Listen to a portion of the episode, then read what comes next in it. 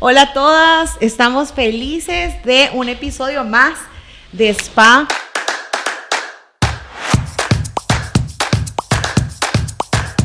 Y me encanta porque yo estoy con amigas eh, que vamos a tocar un tema súper interesante. Mi nombre es Erika. Amalia, hola a todas. Wendy. Ahí está, estamos de verdad súper contentas porque vamos a tocar un tema bien importante para todas las mujeres que estamos en este camino de seguir a Jesús. Necesitamos formar el corazón. El tema es formando el corazón. ¿Y cómo podemos formar el corazón? Es complicado. Nuestro corazón, dice la palabra, que es engañoso, el más engañoso de todos. Realmente si tenemos a la Biblia como nuestra guía, no podemos decir, ay, seguía tu corazón, lo que tu corazón te dicte. Híjole, muy probablemente eh, nos va a mentir, nos va a llevar por caminos que no tenemos que ir, nos va a decir cosas que no son ciertas. Hay que formarlo, pero ¿cómo podemos formarlo? O sea, ¿qué, qué necesitamos para formar nuestro corazón? A mí realmente el no seguir mi corazón cuando lo empecé a entender me confrontó bastante porque los que me conocen saben que soy una cursi romántica, películas y todo eso. Entonces esa era la frase, ¿verdad? Como sigue tu corazón. Pero cuando entendí en la Biblia que el corazón es engañoso, fue confrontante y a la vez liberador. Totalmente. Porque es necesario salir de tu burbuja, conocer la palabra del Señor para ver qué camino debes seguir. O sea, básicamente para eso es la palabra, para guiar tus pasos pero sí me ayuda un montón como estar conectada con el Señor a través de diferentes maneras. Sí, totalmente. Y, y lo que decía es bien importante. Estamos rodeadas de mucha información acerca del corazón como seguir tu corazón, que lo que te haga feliz, eso está bien. Y no importa, a veces eso arrastra a medio mundo, o si Dios no está de acuerdo, o si, bueno, si eso te hace feliz, amiga, hazlo. Y es como estas frases que estamos bombardeados de, todo es relativo, eh, si te hace feliz y no hace daño a nadie, dale. Pero la palabra no nos dice eso, la palabra nos dice que debemos formarnos y que debemos ser guiadas por el Espíritu, pero ¿cómo? En torno a, al día a día hay una, una palabra clave para formar cualquier cosa y es la disciplina. Por ejemplo, a mí he tenido un poco del tema con lo de esto del despertarse a las 5 de la mañana, hasta me leí un libro del club de las 5 de la mañana. y lo leí un año después y no, nunca me despertaba a las 5 de la mañana. Y hasta que un día tomé la determinación y dije, bueno, voy a empezar a ir al gimnasio a las 5 de la mañana. Pero para ir al gimnasio a las 5 de la mañana me tenía que levantar a las 4 y media. Y aguanté un par de meses así. Después me dio COVID y pasaron cosas. el lunes retomó. Pero el punto de esto es que en este proceso me di cuenta que más importante que la motivación es la disciplina. Y aquí vamos a, a, este tema específico. ¿Qué es entonces la disciplina y por qué es tan importante para formar mi corazón? Fíjate que con el tema de la disciplina, en lo personal, en todas las áreas de mi vida, sí, yo me lo he exigido mucho. Porque considero que vos puedes tener un buen arranque en lo que querrás. Pero si no sos constante, o sea, yo. o sea, por gusto.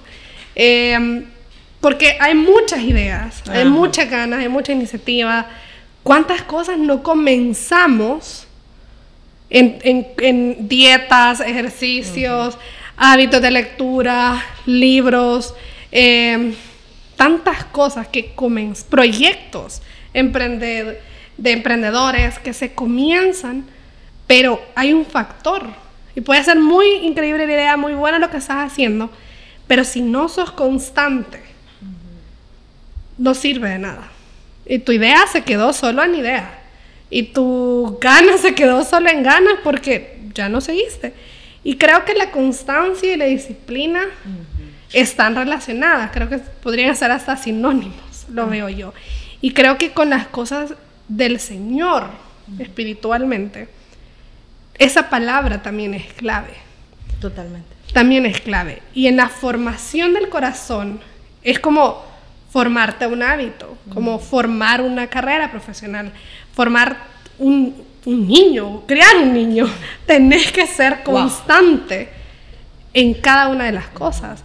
Y creo que respecto a, a nuestro crecimiento espiritual, para no seguir nuestro corazón y ser formadas por medio de la palabra, la disciplina es vital. Hay un concepto que se llama disciplina espiritual. Ah, alguna vez escuché una frase que decía, la disciplina te va a llevar donde la motivación no. Y es porque no siempre vamos a estar motivadas. No siempre voy a decir, uh, las cuatro y media me quiero levantar. No. Pero, pero cuando la motivación no me levante, me va a levantar la disciplina. Pero en torno a la disciplina espiritual, que es para la formación del corazón, para que toda esta parte tan vital de nuestra vida, porque es como nuestro rumbo, no sea lo que sentimos o pensamos, eh, ¿cómo podemos definir disciplinas espirituales o cómo podemos eh, decir qué son? ¿A qué nos referimos con disciplinas espirituales? Fíjate que el concepto de disciplina en sí es como hacer algo que no querés, pero debes. Totalmente. Y debes no porque te lo impongan, sino que porque vos tenés objetivos y querés alcanzarlos. Yo lo siempre, o casi siempre, lo comparo con tu vida física, tu actividad física, ¿verdad? A nadie le gusta, bueno, rara es la persona que le gusta hacer ejercicio. Que le dedique una hora. Muy admirable. Eres nuestra inspiración. que te levantes a una hora, hacer ejercicio, que te tardes una hora, 15, una hora y media, después le metas más tarde, pero realmente tenés objetivos en mente. Pero más allá de los objetivos está lo que estás haciendo en el día a día y lo que te va produciendo, porque el hacer ejercicio, continúo con ese tema, te trae como un montón de beneficios. Para mí, por ejemplo, puedo estar bien cansada, pero de repente me pongo a ejercitarme y como que me activa. Entonces es lo que te da el practicar estas disciplinas y vas mejorando y acercándote a tu meta. estuve leyendo un libro que se llama Hábitos Atómicos y dice que me, interesa es súper chivo. Te lo voy a pasar. Eh, dice que al final lo más importante no es la meta, sino que los hábitos que vos se vas construyendo. Son súper difíciles, pero los puedes ir implementando en tu día a día. Y así es con la vida con el Señor. ¿A quién le gusta levantarse quizás temprano o, o bien noche ya cansado, orar? Es bien difícil. Y de chiquita yo me acuerdo cuando me llevaban a la iglesia, mi mami era como, ay, no, no quiero ir, mami, que no sé qué, la rebeldía de la niña, ¿verdad? Pero cuando ya estaba ahí, el Señor, no sé, Él es el que hace algo en tu corazón. No es en sí tu disciplina, vos pones la intención, vos pones las acciones, pero el Señor es el que va transformando. Entonces después de salir de la iglesia a la cual yo no quería ir, era como, gracias Dios porque me trajiste, ¿verdad? Qué bonito esto, qué bonito lo que recibí de ti en la iglesia, en la clase de escuela dominical en ese tiempo o la lectura de la palabra, a veces como no la entiendo, ¿verdad? Pero quiero entenderla más, entonces te tenés que ir haciendo hábitos de irla leyendo, irla estudiando, ir meditando, consultar con personas que, que realmente te ayuden a entenderla y te va alimentando en tu vida espiritual. Y así muchas otras disciplinas que incluyen como el ayuno, tus devocionales, la adoración, la oración, el congregarte. No siempre tenés el ánimo, las fuerzas, las energías, pero es bueno para tu vida, principalmente para tu corazón, para tu mente, para tu espíritu. Lo ideal, lo necesitas. Entonces, poner la intención, poner la disciplina y el Señor va a ir haciendo el cambio. Creo que una de las disciplinas más difíciles, eh, porque es en lo secreto, nadie nos ve, nadie nos, nos lleva un, un chequeo de si lo hacemos o no. Nadie más que Dios está en la disciplina de la oración que es una de las, de verdad que como, como en general a todas nos cuesta un montón. No sé cómo orar, no sé cuánto orar, no sé en qué momento. Mira, yo oro mientras me estoy bañando, cuando me lavo el pelo, vea. O, o yo... Por la comida. Ajá, o oro, Señor, ven estos alimentos, amén. Pero no sé cómo orar. No, ¿Cómo podemos dar quizás un par de consejos acerca de disciplinarnos en la oración? Fíjate que creo que el problema más grande de la falta de disciplina para estas cosas es que lo vemos como algo que tengo que hacer y no algo que quiero hacer. Entonces, cuando vos dejas de ver cualquiera de esas cosas, como la lectura de la palabra, la oración, etcétera, lo que hemos mencionado, como algo que debes de, en lugar de quiero hacerlo. Entonces, creo que con la oración es así. Hemos, hemos tendi, tendemos, perdón, a creer que la oración es como una estructura, un formato, un protocolo. O un checklist. O un del checklist, día. oré en la mañana, oré por la comida, oré cuando me dormí. No, es, es un estilo de vida. Wow. Así como cuando estamos hablando acá entre nosotras. Es lo mismo hablar con el Señor. Es lo mismo venir y decirle cómo te sentís. No importa la hora que sea, no tiene que ser un honorario, no tiene que ser con, un, con una intro. Señor, me presento. No, puede ser vos misma. Entonces, cuando empezás a verlo desde otra perspectiva, la Biblia dice que el Señor es el que pone el querer como el hacer en nosotros.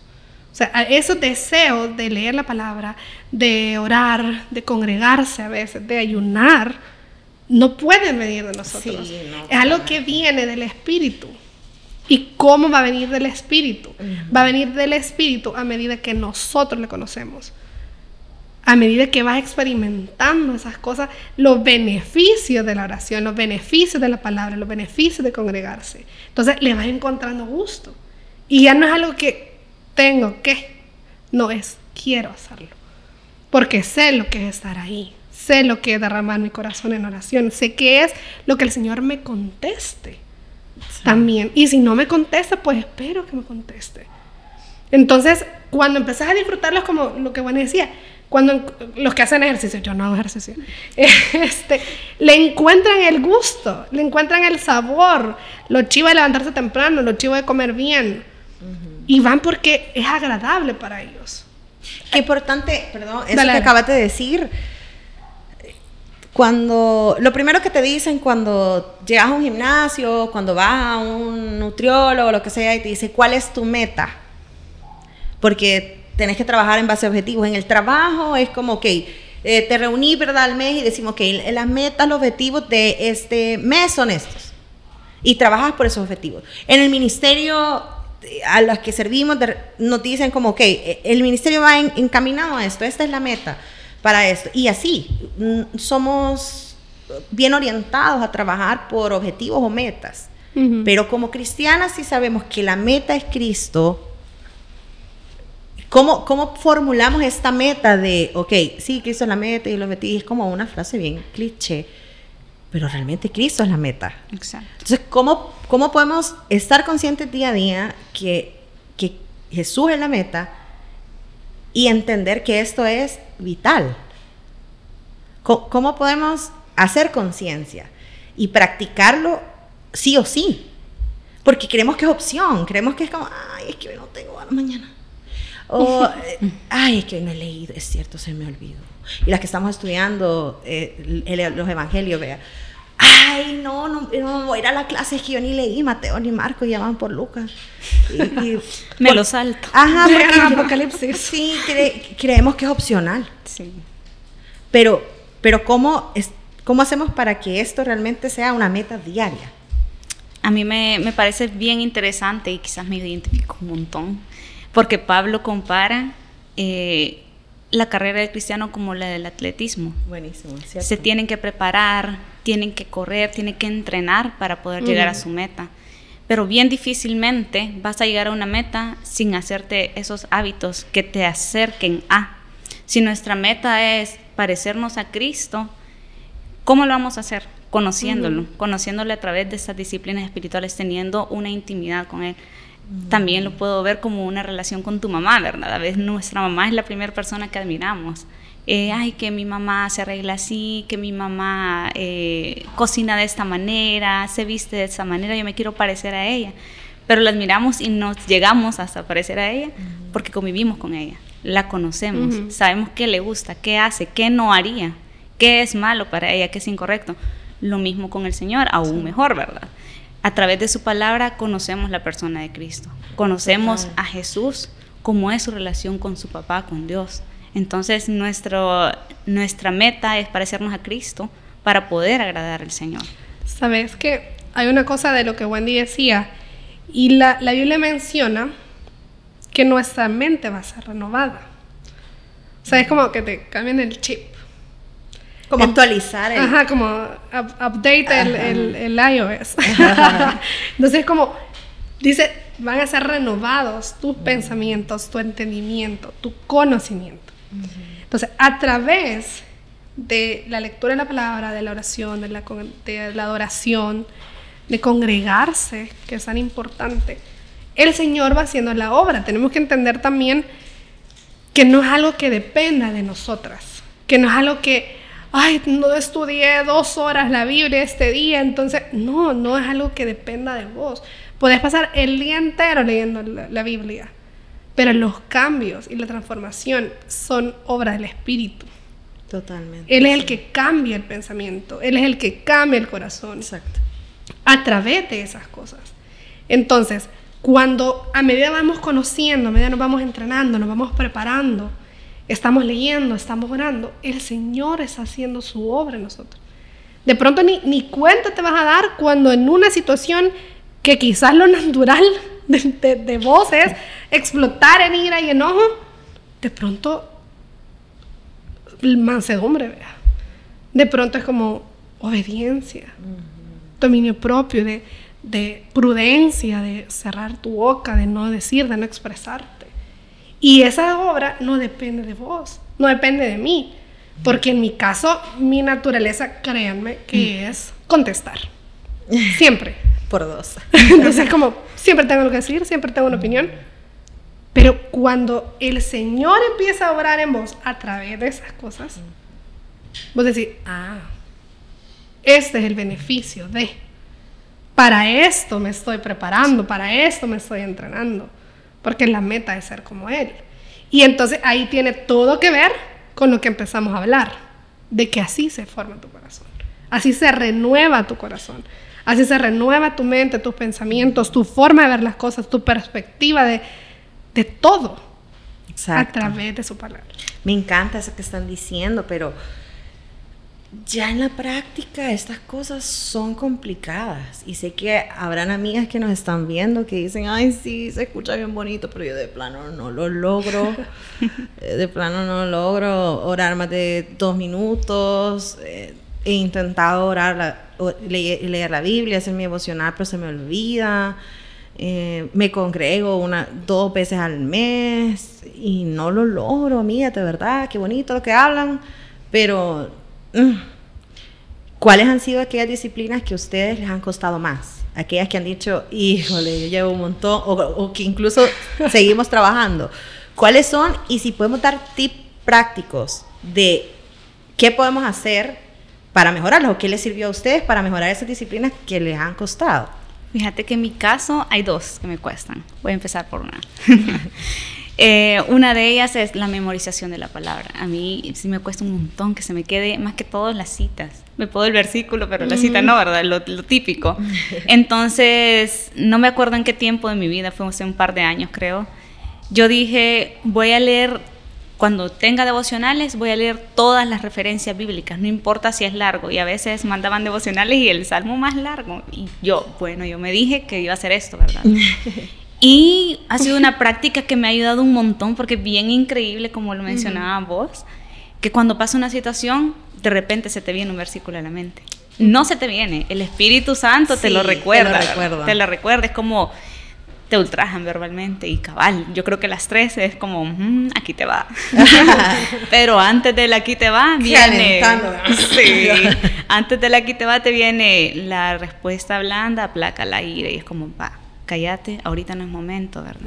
Entonces así el Señor te va hablando y te va formando. A mí, de verdad, que me ha ayudado un montón a hacer eso, leer mucho la palabra, sigo trabajando en lo de memorizar, porque tampoco es como que "Ah, me voy a acomodar a esto. No, es importante memorizar, pero la lectura constante de la palabra es como que te estés tomando tu vitamina C para evitar el COVID, ¿verdad? Ahí, de verdad, es, es como tu, tu chaleco antibalas. Literal, la palabra es como tu chaleco antibalas y la Biblia lo describe como un escudo, como, armadura. Y otra que me ha costado un montón, pero de verdad me da pena, pero lo voy a decir. Estamos en confianza. Aquí, Yo entre amo, mujeres. amo comer. amo comer. Por dos. No se le nota, pero doy fe. Sí, sí. Y no como poquito. Entonces, antes, eh, cada vez que decían, eh, mañana vamos a hacer ayuno, hermanos, hay que prepararnos un día antes. Y todavía decían, coman liviano en la noche porque les va a caer pesado comer mucho y al día siguiente nada y después bastante, ¿verdad? Digo, no, no puedo cenar liviano, voy a cenar un montón para amanecer con energías. Pero días previos era como, puchica, el domingo no voy a comer nada. O sea, pensaba más en la comida que en el tiempo, el ayuno realmente es un tiempo que apartás para el Señor para tener una mejor intimidad con Él, no sé, para conectarte más y olvidarte de lo demás, ¿verdad? Y también sacrificas un poquito la carne. Entonces, pero yo solo pensaba en la comida. Al final lo hacía y tipo 3 de la tarde iba entregando el ayuno, comiéndome unas pupusitas o algo así. Triste. no, ya contenta. Ah, ya, contenta. porque de verdad... Ya terminó. El tiempo sí me alimentaba. El tiempo de no comer, curiosamente, sí me alimentaba, pero espiritualmente me sentía bien feliz, bien fortalecida. Y algo curioso es que a veces después de un ayuno te vienen situaciones, bien extraño, te vienen situaciones que tenés que enfrentar, pero te sentís con la, fuerte y la, fuerza y la fortaleza de poder enfrentarlo. Fortaleza que viene de lo alto, ¿verdad? Porque uno como. Entonces, el practicarlo, a veces se oye extraño, pero obligarte a hacerlo, te ayuda un montón porque el Señor ve que te estás esforzando y como bien decían ustedes dos, es Él el que pone el cambio, es Él el que transforma tu vida a través de estas disciplinas. Así que el practicarle, el hacerlo sin opción, porque de verdad sabes que es bueno para vos, es lo mejor, es lo mejor que puedes hacer, tratar de como doblegar tu carne y dejar que el Espíritu de Dios actúe en vos. Y lo vas a ir disfrutando, así como el ejercicio de verdad a mí me cuesta y todo, pero en la práctica yo lo disfruto un montón le hace gusto. Así es el Señor, o sea, de verdad, eh, tener, cultivar esta relación con Él a través de estas disciplinas, le encontrás que es lo máximo, es lo máximo rendirte a Él y estar conectada con Él. Buenísimo. Amalia. Mira, extrañamente, porque siempre he sido bien estudiosa desde el colegio y, y en la U y todo, pero en lo personal, el estudio sistemático Mm. de la palabra me cuesta. Leo la lectura de la palabra, si quieren, para todo ese sentido, ¿y cuáles son las disciplinas? Pues hay varias. Está la lectura de la palabra, la oración privada, la adoración privada, el ayuno y el estudio. Esos son de forma personal. En las personales me cuesta estudiar. Leo, sí leo mucho, pero el estudio, sentarme y desglosar y buscar referencias, apartar el tiempo. Vea, generalmente estamos tan ocupadas en el día a día que apartar el tiempo para estudiar la palabra, no solo leerla y meditar, eso es distinto, sino estudiar la palabra. Eso a mí me cuesta mucho. Te digo que es paradójico porque siempre he estudiado bastante, siempre. Y es como, ¿por qué? ¿Por qué? Entonces, a veces creo que, me he confiado con lo que conozco. Con que ah, esa historia de la Biblia ya me la puedo, o, o, ya he escuchado ese mensaje antes.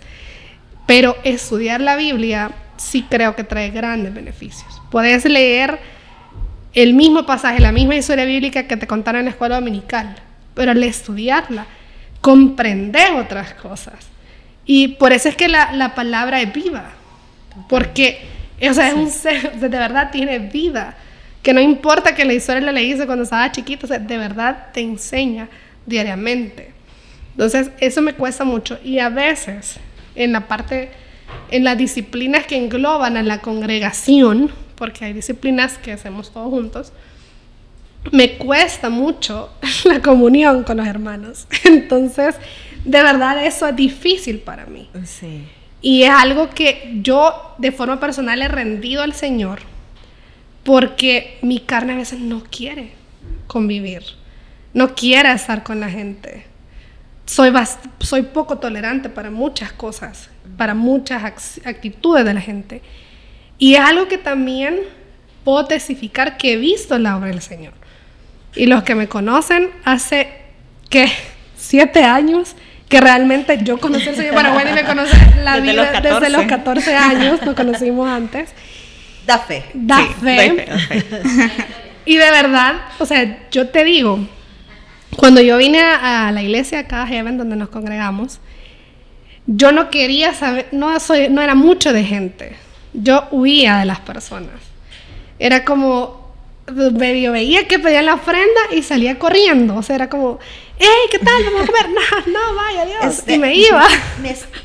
Una llamada. como me iba en lo que estaban orando para que nadie viera que me no me gustaba compartir. Yo decía, no, no necesito más amigos. De verdad. Y en serio, para mi vergüenza, hermanos, hermanas. Para avergonzar la cara, correcto. Pero de verdad, y es algo que no nacía de mí. Y ese es un ejemplo práctico de mi vida. Que de mí, Amalia, de verdad, no me gusta. Yo me gusta estar en, mi casa, me gusta estar sola, ir en mi carro sola. Me gusta eso. Pero el Señor, yo lo he visto en estos años. No fue algo de la noche a la mañana. Increíblemente, de pronto es como Él puso ese amor por la gente. De querer estar, de querer compartir, de querer estar en comunión como la Biblia nos manda, estar en armonía. Y la Biblia dice en Salmos, dice, cuán hermoso es que los hermanos habiten juntos en armonía. O sea, es cuán, o sea, es, es delicioso, es muy hermoso. Y ese es un fruto que viene de, de esas disciplinas. O sea, el querer estar, el querer leer, el querer orar, el querer adorar, es algo que el Señor pone en nosotros a medida que lo conozcamos, aunque cueste. Y pero en el camino, de verdad, seamos constantes, como hablábamos al principio. Seamos constantes. En lo que más nos cuesta, donde más constantes hay que ser. Porque en su tiempo el Señor va a dar los frutos. Y es, es bien importante lo que decís mientras mencionabas las, las diferentes disciplinas. Y es que hay disciplinas que son eh, privadas, como la lectura de la palabra, el ayuno, la oración, la meditación, el, adorar en privado. Y están las que hacemos en comunidad, que es congregarse, adorar en comunidad, convivir con los hermanos. La Santa Cena. La Santa Cena. Hay cosas que, que las hacemos en comunidad y tenemos que estar en la iglesia y hay otras que son privadas. Y aquí suele surgir el ay, no, la verdad es que para qué voy a ir a la iglesia si hoy toda la semana he pasado bien juiciosa orando y estudiando la palabra, la verdad es que pues sí, ya, ya.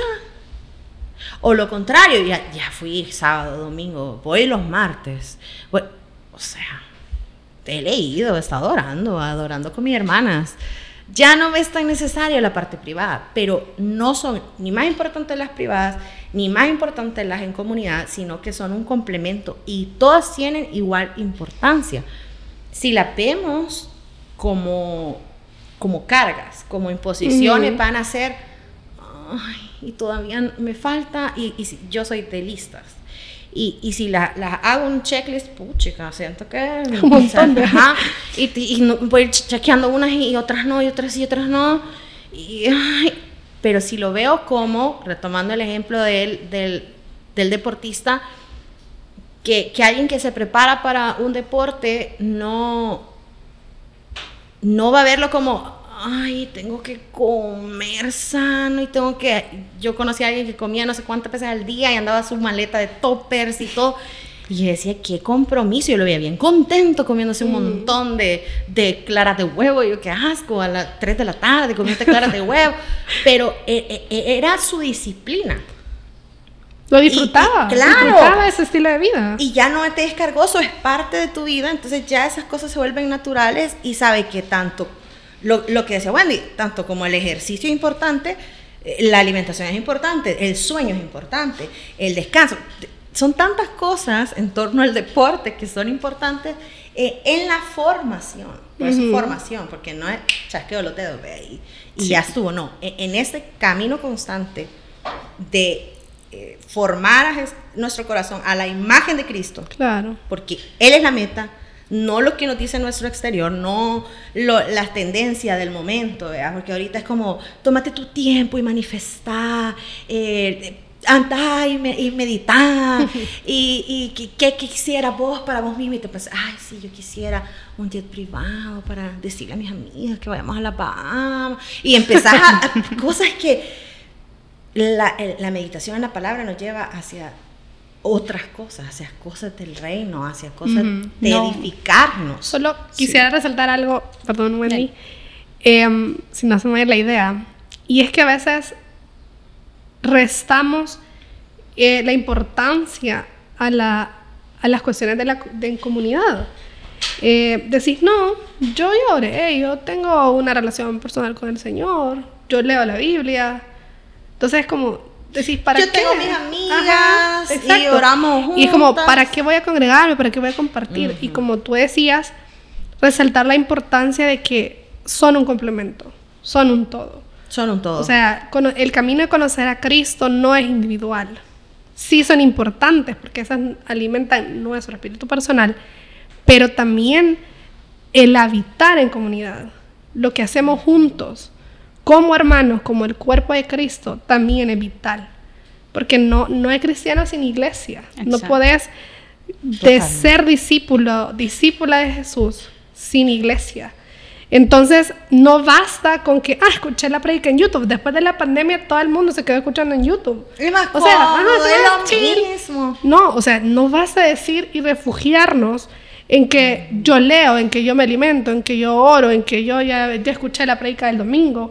No, de verdad, también las disciplinas en comunidad dentro del cuerpo de Cristo son importantes. Y no quisiera que, que nos acomodemos a un estilo de vida individual, porque el camino del discípulo no es individual. O darle prioridades, de rankear cuáles son, ah, voy a orar y voy a leer la Biblia, pero no voy a- y, y- y hacer mi orden de lo que yo creo que me funciona a mí, a mi conveniencia, entender que son un todo. Sí, no, y realmente sí nuestra, nuestro ejemplo a seguir es Jesús, de cómo tener la relación con Dios. Entonces Jesús tenía una perfecta relación con el Padre, él no necesitaba, digamos, salir, compartir, que alguien más le enseñara porque lo tenía todo, pero realmente él salió, él convivió, jamás estuvo solo. Siempre compartió de la palabra. Entonces, Wow, si nuestra meta es parecernos a Cristo y lo vamos a reflejar, no lo vamos a reflejar en las cuatro paredes de nuestro cuarto con una computadora enfrente viendo la prédica en YouTube. Vamos a reflejar nuestro estilo de vida, lo que estamos aprendiendo, lo que nos estamos alimentando, conviviendo entre hermanos. Todos necesitamos de todos. Todos Porque el Señor nos habla de diferentes maneras y tanto lo que me habla a mí te puede ayudar a vos, como el que te habla a vos me puede ayudar a mí y así nos edificamos Nos mutuamente. edificamos. Somos un cuerpo y un cuerpo no es solo una mano. Un cuerpo son ojos, nariz, boca, deditos, eh, brazos, tronco, todo, ¿verdad? Todo y todo ayuda de diferentes maneras a un solo fin. Eso es bien chivo. O sea, es bien chivo compartir. Igual yo tuve también una época de salir corriendo y que no sé qué y, y rápido y, y ya te ya me tengo que ir, fíjate que tengo que llegar temprano, vivo lejos, no sé qué, así la típica excusa, Ajá. excusas por no convivir, pero realmente es súper bonito a veces hasta desvelarte con unas pláticas que no terminan, compartiendo las pupusitas o lo que sea. Es súper bonito compartir con gente que tiene tu mismo sentido, Buenísimo. tu pasión por Cristo. Me es bien chido, sí. De verdad que es un tema tan amplio porque solo podríamos hacer un episodio de cada una de, de las disciplinas Sí. y es tan extenso que es imposible decirlo todo, pero quedémonos con esa, ese llamado al- a, a nuestra mente y espíritu de poder ser formadas realmente por el Señor a través de estas disciplinas espirituales que nos van a encaminar a ser más como Jesús. El objetivo de todo esto y no es imponer reglas o métodos para acercarnos a Cristo. No son eh, eh, Puntos como, ajá, que como, reglas porque si no, no sos cristiano, las tenés que cumplir, Sí, no. sino que son eh, actividades que nos forman, actividades que nos nutren, que nos hacen mejor cristianos y que desencadena en, todas nuestras relaciones personales, en todos nuestros ámbitos. Entonces, es una invitación este episodio a que nos formemos nuestro corazón en Jesús a través de buscarlo y estar cerca de Él eh, con la disciplina espiritual. Gracias por acompañarnos y nos vemos en el próximo episodio.